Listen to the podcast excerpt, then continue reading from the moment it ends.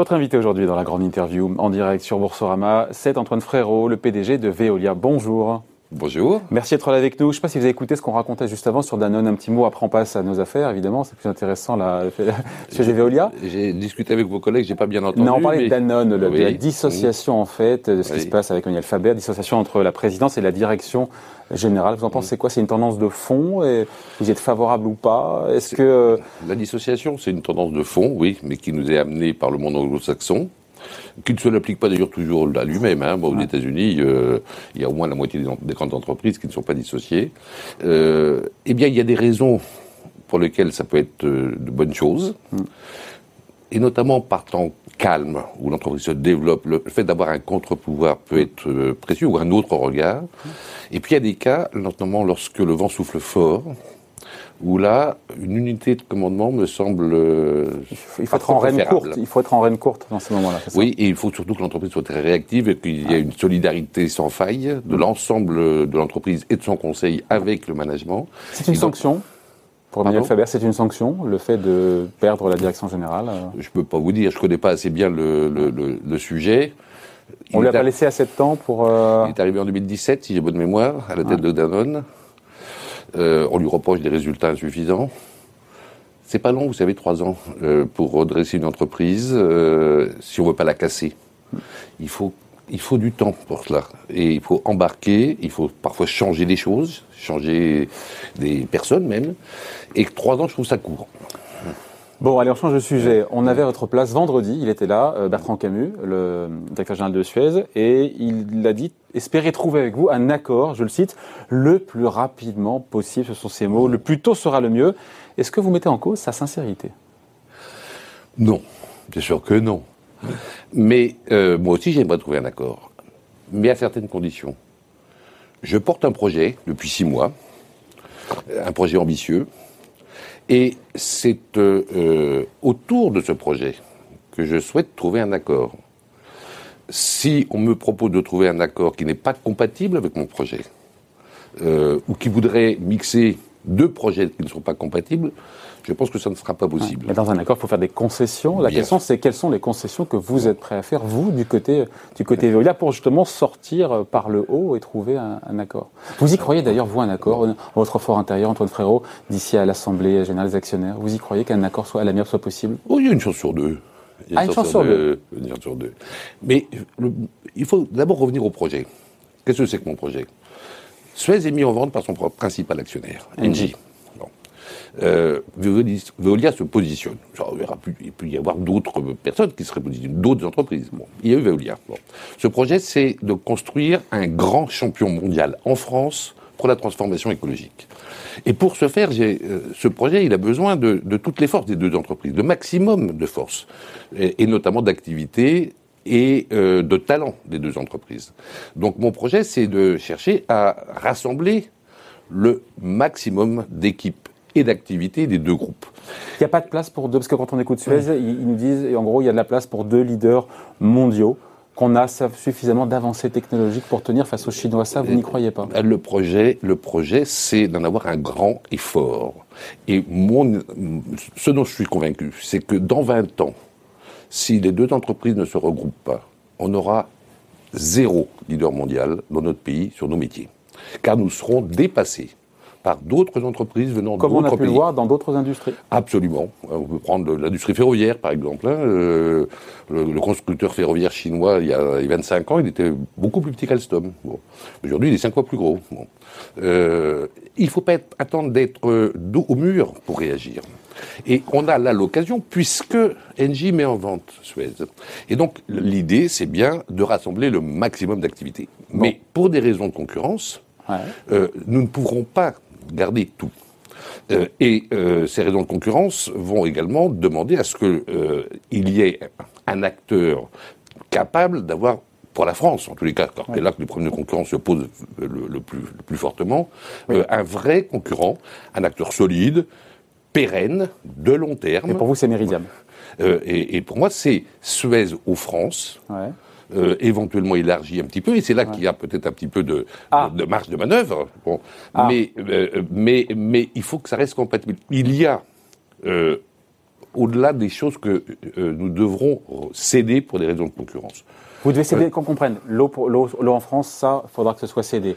Après, il reste l'eau à l'international qui pèse quasiment autant que l'eau en France Ah non, beaucoup plus. Beaucoup plus Quels sont les montants pour le coup Bon, euh, je crois que l'eau chez Suez, c'est à peu près 10 milliards d'euros de chiffre d'affaires. En France, c'est 2 milliards et quelques. Bon, Donc il y a beaucoup plus à l'étranger. Et sur ces 8 milliards, c'est là où vous êtes prêt à négocier C'est euh, sur ce bout-là, ce, bout pardon, ce morceau-là non. Euh, Avec Suez Tout d'abord, il y a de l'eau en France qu'on devra désinvestir. Nous devrons sans doute désinvestir également des activités de déchets en France. Hmm. C'est d'ailleurs ce qui inquiète sans doute le plus les, syndicats. On va en parler de ça. Euh, euh, et là, on peut peut-être imaginer, il y a, compatible avec le projet que je porte, des solutions pour éventuellement élargir avec ces activités de Mais déchets. Vos lignes rouges, a contrario, vos lignes rouges, encore une fois, laisser à Suez l'eau en France, euh, je dis, je, mets les pieds en plat exprès, hein, et l'eau dans le monde, ça saignette. Ben oui, c'est Euh, c'est des deux tiers de Suez l'eau. Bon, je fais, je lance pas ce grand projet de grand champion pour euh, euh, ne pas prendre euh, plus de deux tiers. C'est pas, mm. ça n'a pas de sens, si vous voulez. Alors, donc pour revenir à votre question, qu'est-ce qu'on peut négocier? La mise en œuvre, les modalités de mise en œuvre du projet que je porte, euh, avec effectivement euh, la constitution d'un vrai concurrent solide et pérenne, mm. euh, pour que ça ait du sens. et puis il y a également les modalités de rapprochement des mm. équipes, la manière de les, de les mixer. Mm. Mais vous avez compris ce sur quoi il est prêt, ce sur quoi il est ouvert à négocier, Bertrand Camus? Pas encore, puisque j'ai proposé depuis deux mois au conseil d'administration de Suez de le rencontrer. Oui, mais quand vous l'avez face à vous, vous l'avez rencontré Oui. Quand vous lui parlez Je l'ai rencontré euh, récemment une fois. Voilà. Oui. Là, j'ai compris qu'il portait un projet qui n'était pas du tout le mien, qui était un autre projet et qui n'était pas compatible. C'était ce projet. Euh, Donc, une chance sur deux d'avoir un accord d'ici à l'AG. Quand je vous écoute, et quand je l'écoute lui aussi, on eh dit que... Euh, je propose au conseil d'administration de le rencontrer. Euh, je l'ai proposé au début du mois de janvier, pas de réponse j'ai renouvelé ma proposition officiellement et j'ai écrit à chaque membre du Conseil la semaine dernière. Je souhaite rencontrer tous les membres du Conseil d'administration pour pouvoir leur expliquer ce projet et pour que cette présentation ne soit pas biaisée, pour qu'ils aient tous la euh, bonne compréhension du projet que je porte. Et c'est là que le Conseil se décidera si euh, il souhaite euh, négocier, discuter des modalités de mise en œuvre de ce projet ou pas. Pour l'instant, il a à l'unanimité, a priori, enfin pas a priori, rejeté votre offre vendredi dernier. Ça ne vous a pas surpris euh, Non, mais je poursuis ma proposition de le rencontrer parce que pour vous n'avez pas été surpris par ce rejet pour pouvoir de se prononcer, du Conseil? Pour pouvoir se prononcer, il faut connaître, il faut bien connaître. Euh, il ne faut pas que la présentation qu'on vous fait soit biaisée, sinon vous ne pouvez pas prendre une bonne décision. C'est pour ça que je pense utile, voire nécessaire, de, de parler et de présenter ça et de discuter avec tous les membres du Conseil. Et pas Surpris seulement, ou pas et, pas seulement un Surpris ou, pas par le rejet de cette offre? Ça ne vous surprend pas? Non, parce qu'ils ne m'ont pas encore rencontré. Mais c'est pour ça que je vous dis, euh, la proposition tient toujours, et, et c'est là que je vous dis, il y a une chance sur deux que, effectivement, un, ils l'acceptent, et deux, euh, j'en convainc une majorité que ce projet est un bon projet pour Suez. Parce que, c'est quoi l'alternative Suez a été mis en vente. Nous nous sommes positionnés et nous portons un projet industriel. Un projet industriel de long terme, franco-français. Qu'est-ce qu'il y a, ou peut y avoir en face? Pour l'instant, un projet financier de court terme, avec des capitaux essentiellement américains. Ardian, c'est français, Ardian. Ardian, mais les capitaux d'Ardian ne sont pas français, peu français. Et, ceux, les, actionnaires de GIP, les actionnaires des boîtes du CAC 40 ne sont pas français, non, et, ceux, hein. et, ceux, de GIP ne sont pas du tout français. Euh, c'est quoi le choix responsable entre un projet de long terme, industriel, franco-français, un projet de court terme, financier, et euh, majoritairement non français. Bon. Et, donc c'est pour ça que je vous dis, je pense que euh, quand je présenterai ce projet à l'ensemble des administrateurs de Suez, vous êtes convaincu je suis que, convaincu, vous êtes convaincu que, vous pourrez, vous êtes convaincu que vous pourrez le présenter? Ah oui, je pense, oui. je vais poser la question à Bertrand Camus, j'ai pas eu de réponse. Mais, bon, euh, à quand la réponse Mais, Bertrand Camus, c'est un des membres du Conseil. Il y a une quinzaine, ou 14, ou 13. Donc je suis convaincu que oui, j'en convaincrai un certain nombre. Il parle de contact indirect entre les deux états-majors. Bertrand Camus, c'était euh, hier avant-hier sur BFM. Vous confirmez? Non. Il y a eu des contacts avant. Aujourd'hui? Aujourd'hui, il n'y a pas de contact. Ni direct ni indirect? Non. Bon. Euh, Mais en tous les cas, je, souhaite en avoir des directs. On n'a pas besoin de contact indirect. Je propose d'aller les rencontrer et leur présenter. C'est euh, ce qu'on appelle tout ce qui est plus direct. Hmm. Cette résistance de la part de Suez, encore une fois, une telle guérilla judiciaire, notamment de la part de Suez, vous vous y attendiez ou pas? Pas à ce point-là. Pas à ce point-là, très honnêtement. Mais de toute façon, je savais que notre projet prendrait du temps. C'est un projet en deux étapes. Nous avons proposé d'acheter les 30% à Engie rapidement, parce qu'ils les avaient mis en vente. Et puis après, nous savions que nous avions une longue démarche, un processus antitrust long. Et que c'est ce processus-là qui rythmera de toute façon la durée totale de l'opération. En attendant, tous les obstacles juridiques que euh, la direction de Suez euh, a mis sur, euh, sur la route de ce projet, ils sont levés les uns après les autres. Et ils seront tous levés avant que nous terminions le processus antitrust. Donc ça ne retarde pas le projet. Euh, ça nous complique la vie, mais ça ne retarde pas le projet qui n'a pas pris un jour de retard. 13 mois, c'est ça au tout? Vous avez fixé un maximum de 13 mois, c'est ça? 12 à 18 depuis le départ, oui. 5 mois sont passés, il reste 7 à 13. 13, c'est la, la borne haute. C'est la borne haute.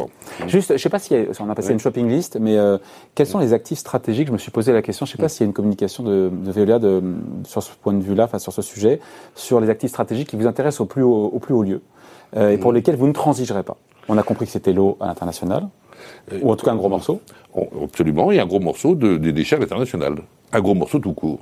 Alors, plus précisément, dans notre offre d'achat, nous avons pointé quelques actifs particulièrement importants. Ah, voilà. Euh, ce sont les déchets en Grande-Bretagne, les déchets en Australie, l'eau en Espagne, l'eau en Amérique latine, l'eau aux États-Unis. Et ça fait combien en milliards tout ça? Et vous voyez venir? Euh, Ça fait de l'ordre de 6 à 7 milliards. Mais, mais c'est pas parce que euh, les autres, autres actifs ne sont pas euh, qualifiés de stratégiques hmm. qu'ils ne m'intéressent pas. Ah, m'intéresse. Parce que sur 17 milliards, s'il y a 6-7 milliards. Non, il y en a plus. Oui, il y a sur 16 milliards. Mais, mais, mais, mais le reste m'intéresse. Ah. Je souhaite, a priori, garder tout ce que l'antitrust ne ah. me demandera pas d'en céder. Je suis prêt, autour de cette contrainte, euh, à euh, un petit peu de respiration. Mais le reste m'intéresse aussi totalement. Encore une fois, le grand champion, euh, il a besoin de toutes les forces possibles. Et donc, je souhaite garder le maximum possible. Et je sais que je dois néanmoins permettre la constitution d'un vrai concurrent en France. Ouais. C'est vrai que ce, champion mondial français, voilà, on, l'entend. Après, pour celles et ceux qui qui suivent pas le dossier au jour le jour parce que c'est un c'est un feuilleton, c'est un c'était voilà mmh. que, nous on suit, euh, euh, d'ailleurs qui plaît manifestement, mais euh, pour ceux qui voient ça de loin, il y a eu en octobre cet engagement de votre part, je crois que c'est le 4 octobre, à ne pas lancer d'offre hostile. Imaginez ceux qui suivent pas bien. Et tout d'un coup, il dit ah ouais frérot, il lance pas d'offre hostile et puis finalement en février, eh ben finalement vous en lancez une. Est-ce que vous comprenez que certains vous disent bah il a pas pas tenu son engagement? Alors cet engagement, il est pris dans, dans un cadre précis juridique, dans l'intention d'une offre publique. Euh, mais une intention d'offre publique peut être modifiée, notamment en fonction du comportement des acteurs. Pendant quatre mois, cinq mois, je n'ai cessé de proposer à Suez de discuter, d'aller les rencontrer. Je leur ai écrit au conseil d'administration euh, de nombreuses fois. Je leur ai même, dès le mois de janvier, envoyé ce que serait la proposition d'offre lorsqu'elle serait déposée porte fermée systématiquement. Donc quand on est face à un mur, je, je voilà, on bah, change mon engagement, mon engagement ne tient plus. Non, non, c'est pas un engagement. On le change comme la loi l'autorise. J'ai changé mon intention et j'ai dit désormais, puisque je suis face à un mur, désormais, euh, euh, je m'autorise à déposer une offre sans euh, l'accord du Conseil. Et j'ai déposé l'offre derrière dans la foulée. Ouais. Imaginons qu'il y ait deux options. Option A, option B. Option A, accord à l'amiable trouvé avec la direction de Suez avant l'AG. Option B, on attend tranquillement le verdict en Assemblée Générale des actionnaires. Entre A ou B, vous choisissez quoi, Antoine ah ben, Je préférerais A, mais à condition que ce soit euh, euh, un accord sur mon projet. Je ne suis pas prêt à discuter d'un et les concessions, redites-moi les concessions que vous êtes prêt à faire dans le cadre de votre projet Je vous l'ai dit, euh, de construire un, un, concurrent en France digne de ce nom, c'est-à-dire de bonne, de bonne qualité, avec un projet industriel, de bonne durée, euh, un, petit peu au-delà des activités d'eau France, et notamment ah. s'il y a des activités françaises aussi euh, qui doivent être euh, des, des, investis comme il y en aura, euh, de, pourquoi pas les, les, y ajouter, par exemple. Et puis, je souhaite aussi discuter du processus processus d'intégration, de réunion des deux équipes. Comment on va choisir le top management? C'est un, un grand projet de rapprochement. Donc il y a des processus avec certainement des aides extérieures. Il faut que ça soit objectif, équitable, que les équipes de direction, même le conseil d'administration puissent être rassemblés. donc c'est il aura encore toute sa place, Bertrand Camus, ou finalement vous êtes allés trop loin les uns les autres pour. Euh... Je suis pas sûr qu'il en ait vraiment envie désormais. Bon, euh, s'il en avait vraiment envie, s'il nous disait aujourd'hui finalement, euh, allez, je joue le jeu, je, pourquoi pas Mais je pense que c'est pas c'est pas ce qu'il a en tête. S'il n'y a pas d'accord à l'amiable avant la AG, le juge de paix, le fin mot de l'histoire reviendra aux actionnaires, aux actionnaires ce qui est quand même assez, assez normal lors de l'AG. Vous êtes convaincu que c'est votre projet qui emportera l'adhésion? Eh bien, je vous, je, vous réexplique. Qu'est-ce qu'il y a sur la table? Notre projet que je vous ai décrit, je n'ai pas eu le temps de le faire beaucoup, j'aimerais bien avoir plus de temps pour vous le décrire. Ce projet, ce projet industriel, euh, de long terme, franco-français. Et en face, il y a, euh, peut-être, car il n'est pas encore sur la table, enfin, qu'est-ce qu'il y aurait en face? Il y aurait donc un projet financier avec Ardian GIP, de court terme, et, et majoritairement américain. Euh, oui, quel est le choix responsable entre les deux? Et je suis convaincu que le choix responsable, c'est de choisir le projet de Veolia. Et donc, oui, je suis convaincu que c'est bien ce projet-là qui est porteur d'avenir, qui est porteur de développement. C'est essentiellement un, projet de développement qui va structurer notre entreprise, mais également la profession de l'environnement pour les 20 à 30 ans qui viennent, qui va permettre d'avoir en France et en Europe euh, le leader de cette profession et qui va pouvoir faire face, qui va pouvoir inventer ce que j'appelle la moitié des solutions qu'on utilisera dans 20 ans pour réussir la transformation écologique et, et qu'on ne connaît pas encore aujourd'hui sur la qualité de l'air, sur le recyclage des batteries, sur la capture du carbone, sur le lien entre euh, environnement, agriculture et alimentation. C'est ça qui est en jeu. Euh, c'est bien plus excitant qu'un projet financier de court terme. L'heure de vérité, ce sera donc cette Assemblée Générale a priori. Est-ce que vous pourrez ou pas voter lors de cette assemblée générale, parce que vous êtes premier actionnaire et aussi concurrent de Suez. Euh, ça reviendra au service antitrust de Bruxelles, je parle sur votre contrôle, de trancher sur vos droits d'actionnaire. Donc c'est Margaret euh, Verstager qui devra se prononcer. Vous avez sondé un peu les équipes, j'imagine. Ce, ce, sont effectivement les autorités bruxelloises euh, du service de la, enfin de, de, de la commission de la Ça change la donne. Euh, ça peut changer la donne de pouvoir. Pardon euh, De pouvoir faire usage de son droit ah, d'actionnaire, de vote. Alors, euh, et, et c'est cette autorité de Bruxelles qui donnera autorisation, résolution par résolution. Résolution par résolution. et et, bah, lorsqu'on lui demandera, lorsque l'Assemblée générale sera fixée, et lorsqu'on lui demandera, quand, on connaîtra les résolutions, par exemple. Et vous savez déjà quel type de résolution vous allez soumettre? Le texte dit l'autorité de concurrence donne son feu vert pour notamment protéger les intérêts patrimoniaux de l'acquéreur. Donc il faut que ce soit des résolutions qui, euh, effectivement, permettent de protéger nos intérêts patrimoniaux. Or, Veolia est actionnaire, le premier actionnaire de Suez aujourd'hui. Et il a un projet euh, pour acheter le solde. Euh, et donc, voilà ce que sont les autorisations que nous demanderons en fonction de nos intérêts patrimoniaux. Et donc, de nos 30% tout d'abord, et puis aussi le projet que nous portons. Hmm. Je parle de patrimoine. Euh, dans le patrimoine, il y a aussi évidemment l'aspect financier. L'offre hmm. de Veolia n'est pas acceptable, notamment sur le prix, selon Bertrand Camus. Est-ce que vous êtes prêt à payer plus? Est-ce que, ou jamais vous ne surenchérirez Ou est-ce que passer 18 à 19 euros, ce n'est pas exclu? Alors, tout d'abord sur le prix. Euh, pas exclu ou pas le passage de 18 à 19 euros? Tandis que je raisonne quand même. Euh, au mois d'octobre, Engie a accepté notre offre. Il y a eu beaucoup de pression pour qu'il ne l'accepte pas. Et pourquoi l'a-t-il accepté? Parce que le prix lui a paru très bon prix. Depuis le CAC 40 a monté, depuis les marchés actions ont monté. Irrésistible prix. Ça, c'était en octobre. Début. Euh, le 17 janvier, euh, Suez a reçu une lettre d'intention des fonds financiers Ardian et GIP. À 18. À 18. Et unanimement, le Conseil l'a recommandé le 17 janvier. Donc vous ne voyez pas pourquoi vous, vous devriez remettre la main à la poche. Bon. C'est ça, non Je poursuis. Euh, avant que Engie n'annonce la mise en vente de sa participation dans Suez, euh, le cours était autour de 10,5. Par rapport à 18, l'offre que nous proposons, c'est plus de 75%. On peut même raisonner avant la crise, avant, avant le Covid. les derniers mois, la moyenne des derniers mois du cours de Suez, c'était des cours hauts à ce moment-là pour nos métiers, c'était 14 euros. Entre 25 et 30% de plus avec mes 18 euros. C'est donc pour pouvoir proposer 18 euros que, bien évidemment, euh, il y a une bonne part, oui, part significative des synergies. pour dérider un peu la situation, donc passer de 18 à 19. Donc Pourquoi pas ou c'est exclu? On apprend pas à autre chose. Donc, vous laissez la porte ouverte ou c'est exclu? 18 euros, je vous le dis, c'est un très bon prix. Et il n'y aura pas de surenchère c'est un très bon prix. Ah, vous laissez la porte ouverte, vous ne me dites pas qu'il n'y aura pas de. Je vous dis que c'est un très bon prix et je vous explique pourquoi. Et, je m'étonne d'ailleurs que le Conseil de Suède, qui a trouvé que le 18 était un très bon prix il y a deux mois, le trouve que c'est pas assez aujourd'hui. Bon. bon. Euh, le, cours d'ailleurs de Suez s'approche de 18 euros. Ça te dit quoi pour le coup des, euh, de ce que pensent les investisseurs, ils ne sont pas en train justement d'attendre cette surenchère, cette suroffre? Euh, bah, Non, parce que ça n'a pas passé les 18 euros encore. Euh, et donc je pense que ça dit que les actionnaires de Suez euh, attendent de pouvoir recevoir 18 euros pour les actions, pour chaque action Suez. Alors, hier, il y avait 200 salariés de Suez qui manifestaient devant, devant mmh. votre siège. C'est vrai qu'on entend un peu tout, son contrat, c'est compliqué de, de, voilà, de, qui croire. Les syndicats nous parlent de 3 000 à 4 000 emplois directs menacés en cas de fusion. Euh, vous, êtes engagé concrètement, aucune suppression d'emploi.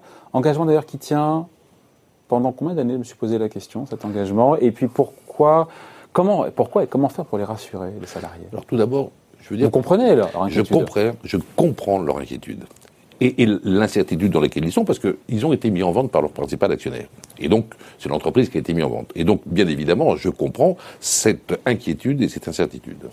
Euh, je les ai d'abord rassurés, effectivement, en disant qu'il n'y aurait aucune suppression d'emploi. Et euh, euh, avec le maintien de l'ensemble des avantages sociaux et des conventions collectives qui existent aujourd'hui, pour ceux qui rejoindront Veolia, comme pour ceux qui devront rejoindre, parce que nous ne pourrons pas les garder à cause de l'antitrust, euh, ceux qui rejoindront un, autre actionnaire. Et qu'en savoir si les repreneurs, justement, seront aussi euh, vertueux que vous Eh, ben, euh eh bien, j'ai aussi expliqué que ceux qui ne prendraient pas les mêmes engagements que Veolia, et qui seront écartés. Ils n'auront pas le droit de candidater.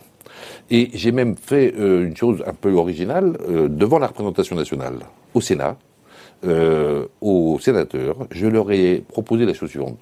Le rapprochement Veolia-Suez, c'est pas le, le, premier ni le dernier des rapprochements d'entreprises qu'il y aura. Et la question de l'emploi dans le cadre de ces rapprochements, et du, fait que les engagements pris par certains ne soient pas tenus, comme on l'a vu avec General Electric, euh, ça, ça n'est pas, ça n'est pas nouveau et ça continuera. J'ai donc proposé d'utiliser notre cas le rapprochement de Veolia et de Suez, euh, pour permettre à la représentation nationale de mettre en place un, processus de suivi, de, suivi, de contrôle et, de, sanctions, ah. et de sanctions financières euh, chaque fois que l'engagement ne sera pas tenu. Et euh, L'engagement sur l'emploi dure combien de temps, pardon, juste, combien de temps vous êtes engagé, vous? Moi, je suis prêt à m'engager sur une dizaine d'années s'il le faut. Le ministère de, de, l'économie avait souhaité mettre une date. On a mis, je crois, 2023 ou 2024, 2023, je crois, mais je suis prêt à aller beaucoup plus loin. Parce que c'est un, un projet où j'ai besoin de tout le monde.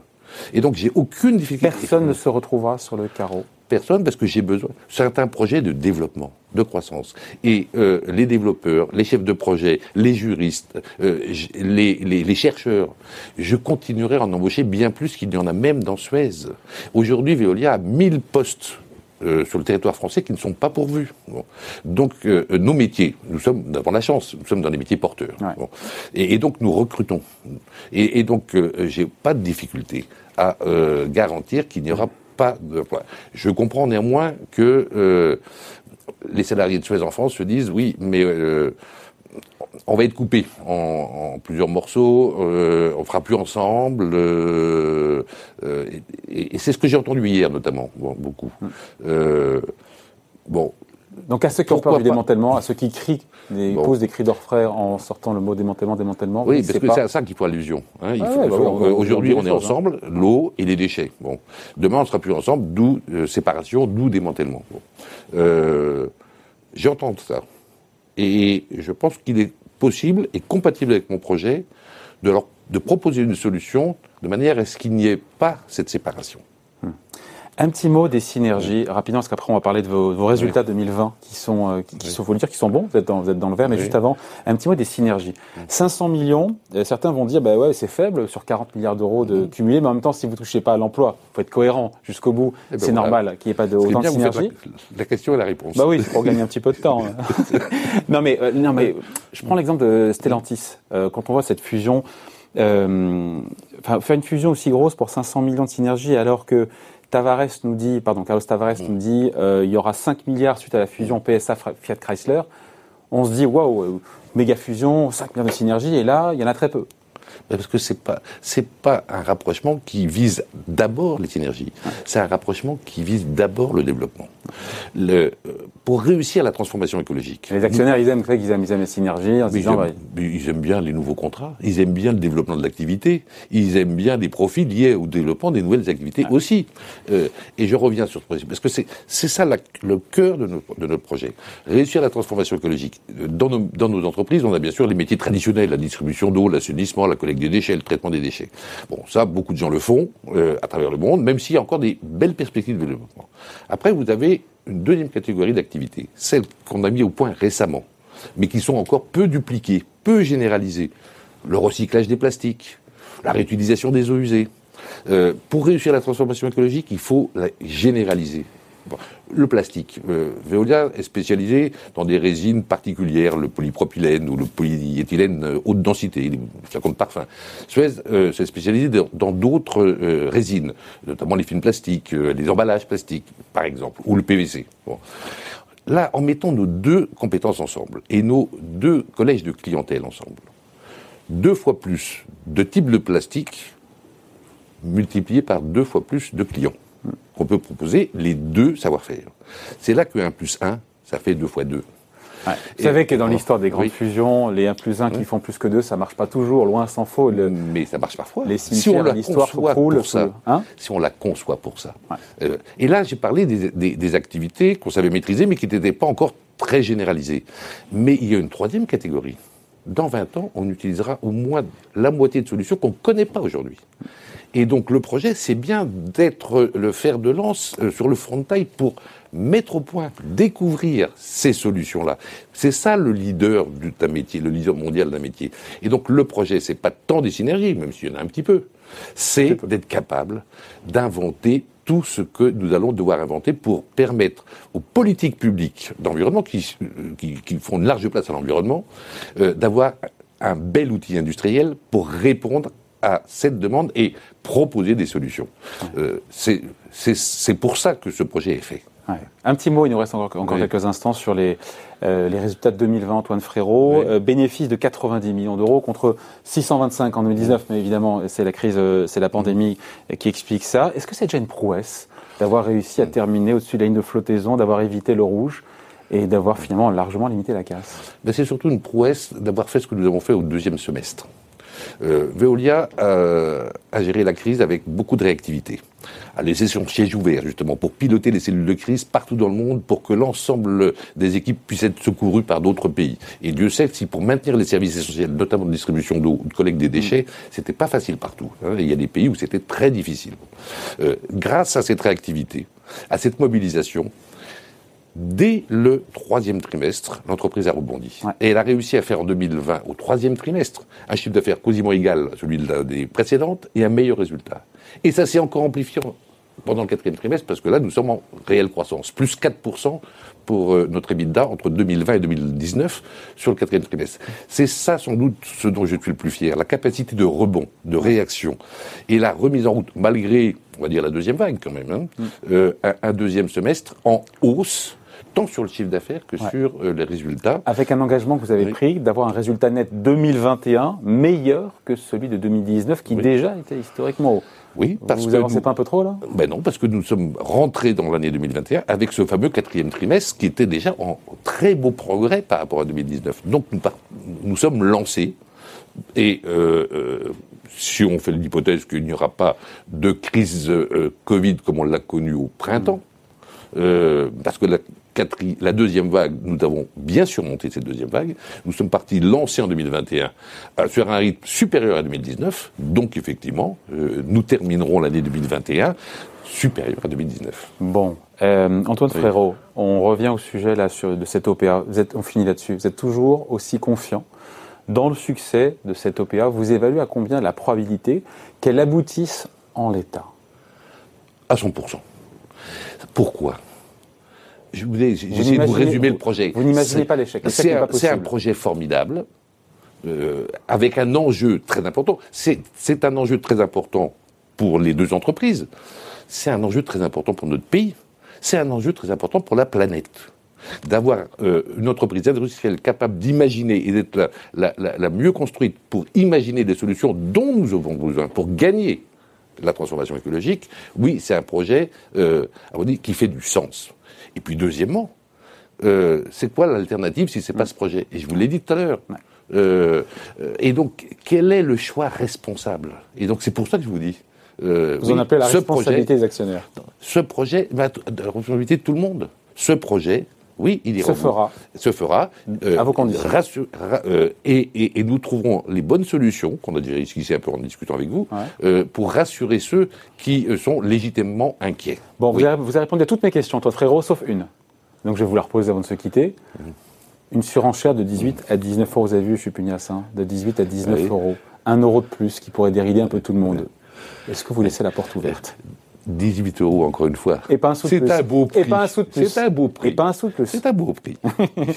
Merci d'avoir été avec nous. Donc, Antoine Frérot, invité de la grande interview en direct sur Boursorama. Merci. Merci à, à vous.